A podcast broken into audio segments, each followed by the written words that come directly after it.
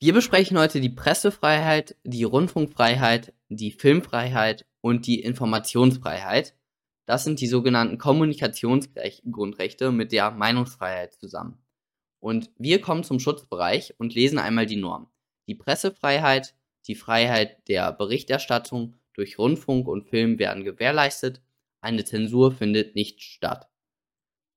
Und jetzt teilen wir den, dieses Video auf, einmal in die Pressefreiheit, die Rundfunkfreiheit, die Filmfreiheit und die Informationsfreiheit.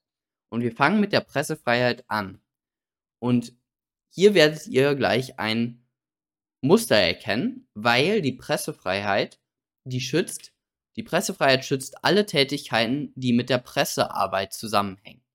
Die Rundfunkfreiheit schützt alle Tätigkeiten, die mit dem Rundfunk zusammenhängen. Also, das kann man sich gut merken. Jetzt muss man nur auch wissen, was denn Presse ist. Und Presse sind alle zur Verbreitung an die Allgemeinheit bestimmten Druckerzeugnisse. Das heißt beispielsweise Zeitschriften, ähm, Bücher oder eben Zeitungen.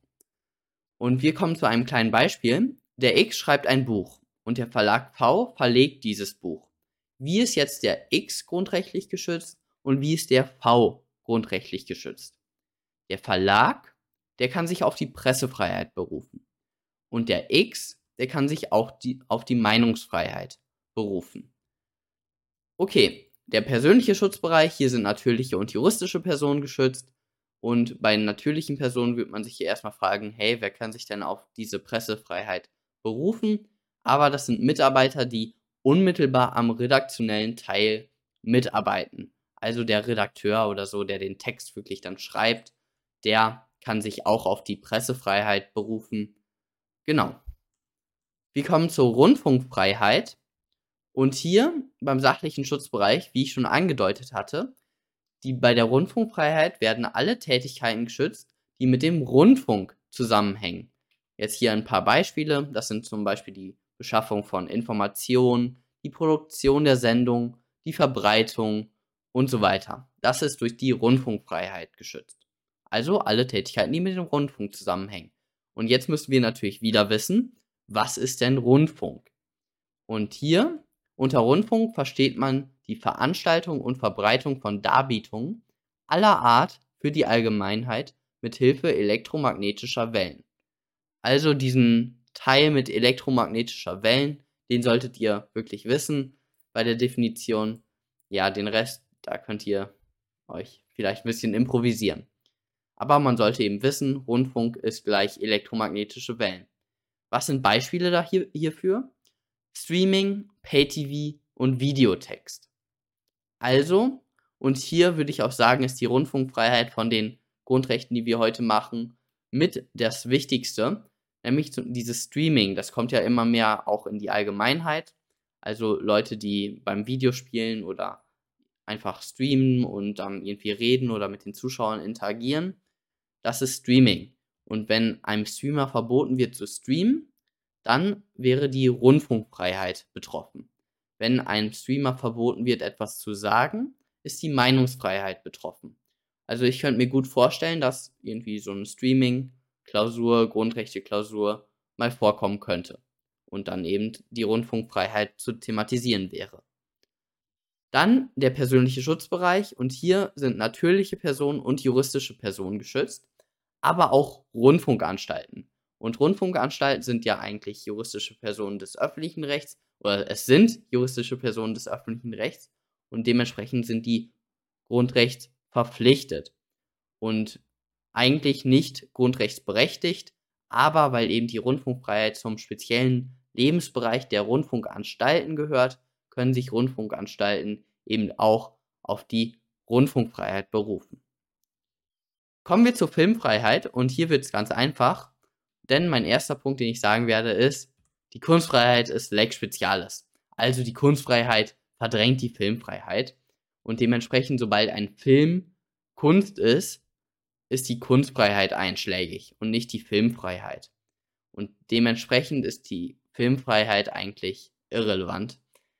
Hier nochmal im Lehrbuch. Dadurch ist die Filmfreiheit heute eine weitgehend bedeutungslose Garantie, weil eben die Kunstfreiheit ja, die Filmfreiheit überlagert.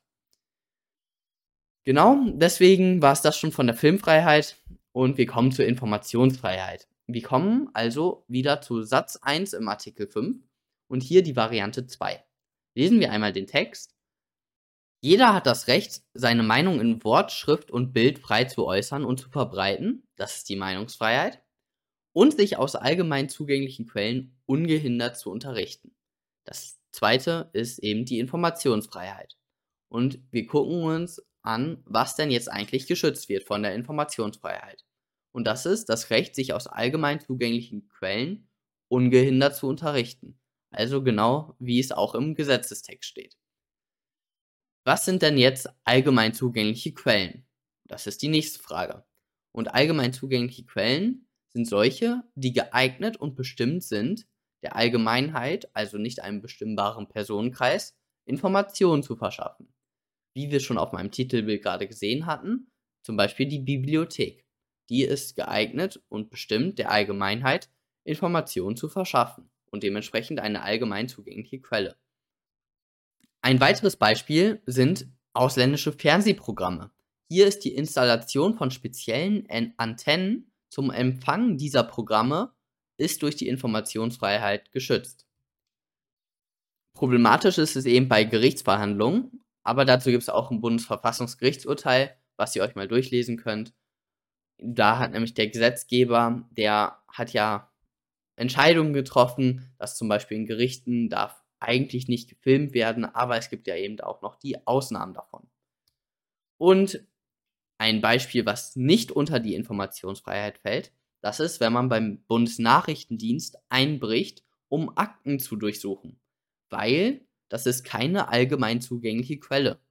Eben der Bundesnachrichtendienst ist eben nicht für die Allgemeinheit bestimmt, sondern einem bestimmbaren Personenkreis, nämlich eben den Bediensteten des Bundesnachrichtendienstes. Auch zum Beispiel beim, bei Coca-Cola einbrechen, um die Geheimrezeptur oder so zu, zu bekommen, Nein, Coca-Cola ist eben abgegrenzt und ist nicht der Allgemeinheit zugänglich. Kommen wir zum persönlichen Schutzbereich. Hier sind natürliche und juristische Personen geschützt. Und jetzt der Eingriff in die Kommunikationsgrundrechte. Das ist nämlich überall gleich. Klassische und mittelbar faktische Eingriffe sind möglich, also Eingriffe in die Pressefreiheit, Rundfunkfreiheit, Filmfreiheit und Informationsfreiheit sind alle ganz normal möglich. Jetzt zu der verfassungsrechtlichen Rechtfertigung bei all diesen Kommunikationsgrundrechten, die wir vorhin angesprochen hatten. Wir haben die Schranken und hier haben wir einen qualifizierten Gesetzesvorbehalt. Den kennen wir schon, Artikel 5 Absatz 2. Diese Rechte finden ihre Schranken in den Vorschriften der allgemeinen Gesetze, den gesetzlichen Bestimmungen zum Schutze der Jugend, in dem Recht der persönlichen Ehre und in dem Recht der persönlichen Ehre. Wie wir schon wissen, dieser Begriff der allgemeinen Gesetze, der ist der zentrale Begriff. Die Ehr- und Jugendschutzgesetze fallen auch unter diese allgemeinen Gesetze. Wir sehen auch nochmal, die ersten beiden Worte von Artikel 5 Absatz 2 sagen diese Rechte. Das heißt alle Rechte in Artikel 5 Absatz 1. Und das sind eben die alle Kommunikationsgrundrechte, die wir besprochen hatten. Also Meinungsfreiheit, Informationsfreiheit, Pressefreiheit Rundfunkfreiheit, Filmfreiheit. Das sind die Kommunikationsgrundrechte. Und die unterliegen alle diesem qualifizierten Gesetzesvorbehalt. Was sind jetzt allgemeine Gesetze? Und hier hat sich nichts geändert zur, zum Video der Meinungsfreiheit. Gesetze, die nicht eine Meinung als solche verbieten, sondern die vielmehr dem Schutz eines schlechten zu schützenden Rechtsgut dienen. Wir kommen zu einem Beispiel bei der Pressefreiheit. Zeitungsverlag Z berichtet auf der Titelseite über das Nichtbestehen von Sängerin S in der juristischen Prüfung. In der Realität hat die S die Prüfung zwar knapp, aber immerhin bestanden. S konnte sich im Gerichtsverfahren durchsetzen und das Gericht ordnet auf Grundlage von 11 Hamburgisches Pressegesetz an, dass Z die Nachricht über S auch auf der Titelseite korrigiert. Ist Z in ihrer Pressefreiheit verletzt? Und hier wie immer der Vermerk, Hamburgisches Pressegesetz ist allgemein, ist ein allgemeines Gesetz und es ist formell und materiell verfassungsgemäß. Und wieder zum Aufbau. Wir kommen zum Schutzbereich. Der sachliche Schutzbereich ist, wie wir schon besprochen haben, alle mit der Presse zusammenhängenden Tätigkeiten und das umfasst auch die inhaltliche Gestaltung von einem Zeitungsartikel. Dementsprechend ist der sachliche Schutzbereich eröffnet, weil die Zeitung konnte eben schreiben, was sie wollte auf diesen auf die Titelseite. Persönlicher Schutzbereich, es ist eine juristische Person des Privatrechts, also ohne Probleme. Eingriff, klassischer Eingriff durch ein Urteil. Und wir kommen zur verfassungsrechtlichen Rechtfertigung. Schranken, taugliche Schranke, es muss ein allgemeines Gesetz sein und das ist es. Verfassungsmäßigkeit der Schranke gab es auch schon im Bearbeitervermerk die Hinweise dazu. Und wir kommen zu den Schrankenschranken.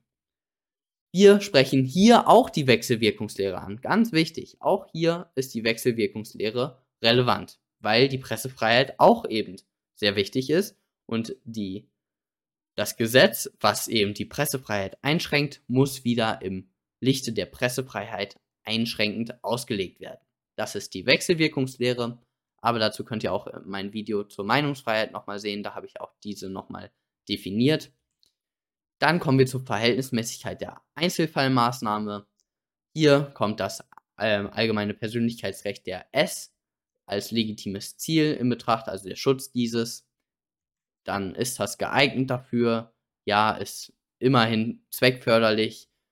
Äh, ist es erforderlich? Wir gehen jetzt davon mal aus. Und ist es angemessen?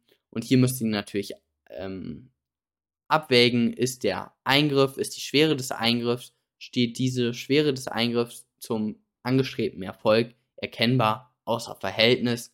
Der angestrebte Erfolg ist hier, äh, durch das Urteil ist hier dass das allgemeine Persönlichkeitsrecht der S wieder hergestellt wird, also ihre Reputation wieder hergestellt wird in der Allgemeinheit und der Eingriff in die Pressefreiheit wiegt, naja, nicht mal so schwer, weil die Aussage, die hier getroffen wurde, ja sogar noch unwahr war. Also das allgemeine Persönlichkeitsrecht überwiegt hier ganz klar und die äh, Pressefreiheit wurde nicht verletzt. Die Z wurde nicht in ihrem Grundrecht auf Pressefreiheit verletzt. Wir kommen zur letzten Folie in diesem Video und besprechen das Zensurverbot aus Artikel 5 Absatz 1 Satz 3 Grundgesetz. Darin steht, eine Zensur findet nicht statt. Okay, was ist damit jetzt gemeint? Das Zensurverbot meint, dass die Schranke, also das Gesetz, was zum Beispiel in die Rundfunkfreiheit eingreift, das darf eben keine Zensur enthalten. Das heißt, dieses Zensurverbot ist eine Schrankenschranke und umfasst nur die Vorzensur, also die, die Nachzensur, also die Korrektur von etwas, die ist möglich. So, also die Vorzensur, man darf also klischeehaft irgendwie, wenn ich ein Buch veröffentliche, dann müsste ich dieses Buch vorher an die deutsche Zensurgesellschaft oder so schicken, deutsches Zensurbüro, keine Ahnung. Und das liest erst noch einmal mein Buch durch und dann erteilt es mir eine Erlaubnis zur Veröffentlichung oder nicht. Das wäre unzulässig, das würde gegen das Zensurverbot verstoßen. Das wäre so ein klassischer Fall für eine Zensur. Es ist, wie gesagt, eine Schrankenschranke. Die, das Zensurverbot schränkt ein, welche Gesetze in die Kommunikationsgrundrechte eingreifen können, nämlich nicht die, die eine Zensur vorsehen. Die können nicht in die Kommunikationsgrundrechte eingreifen. Das ist das Zensurverbot. Hier noch ein Beispiel. A will ein Buch veröffentlichen und in dem er beschreibt, wie Anschläge auf Politiker durchgeführt werden können. Die Sicherheitsbehörden greifen ein und das Buch wird auf gesetzlicher Grundlage verboten. Verstoß gegen die Meinungsfreiheit. Wir würden also jetzt hier prüfen, Meinungsfreiheit ganz normal, ähm, Schutzbereich, Eingriff, Schranke, qualifizierter Gesetzesvorbehalt und dann kommen wir zu den Schrankenschranken. Und hier würden wir dann das Zensurverbot ansprechen. Und also bei der Wechselwirkungslehre und so, also ich würde es vor der Wechselwirkungslehre machen. Aber okay, dann würden wir das hier verneinen, weil keine allgemeine Pflicht zur Vorlage von Veröffentlichung vorliegt. Das hier ist nur ein Einzelfall. Dann die Polizei- und Sicherheitsgesetze, die hier die gesetzliche Grundlage darstellten, sind allgemeine Gesetze. Und jetzt nochmal der Punkt, den ich hier nochmal rüberbringen wollte. Selbst wenn sie es nicht wären, angenommen die Polizei- und Sicherheitsgesetze wären keine allgemeinen Gesetze, käme hier kollidierendes Verfassungsrecht in Betracht, nämlich Artikel 2 Absatz 2, das Grundrecht auf Leben der Politiker, weil das Buch beschreibt ja, wie Anschläge auf Politiker durchgeführt werden können. Und dementsprechend, selbst wenn ihr dann eine Zensur annehmen würdet, wäre der Eingriff gerechtfertigt, weil Artikel 2 Absatz 2 überwiegt. Das heißt, hier der Reminder, Grundrechte mit qualifiziertem Gesetzesvorbehalt können natürlich durch kollidierendes Verfassungsrecht eingeschränkt werden. Also wenn das Gesetz mal nicht allgemein sein sollte, müsst ihr das im Kopf haben. Man kann immer noch durch kollidierendes Verfassungsrecht einschränken. Okay, das war's auch schon wieder von dem heutigen Video. Ich hoffe, ihr habt wieder was gelernt. Kommentare könnt ihr wieder da lassen und wir sehen uns beim nächsten Mal. Ciao.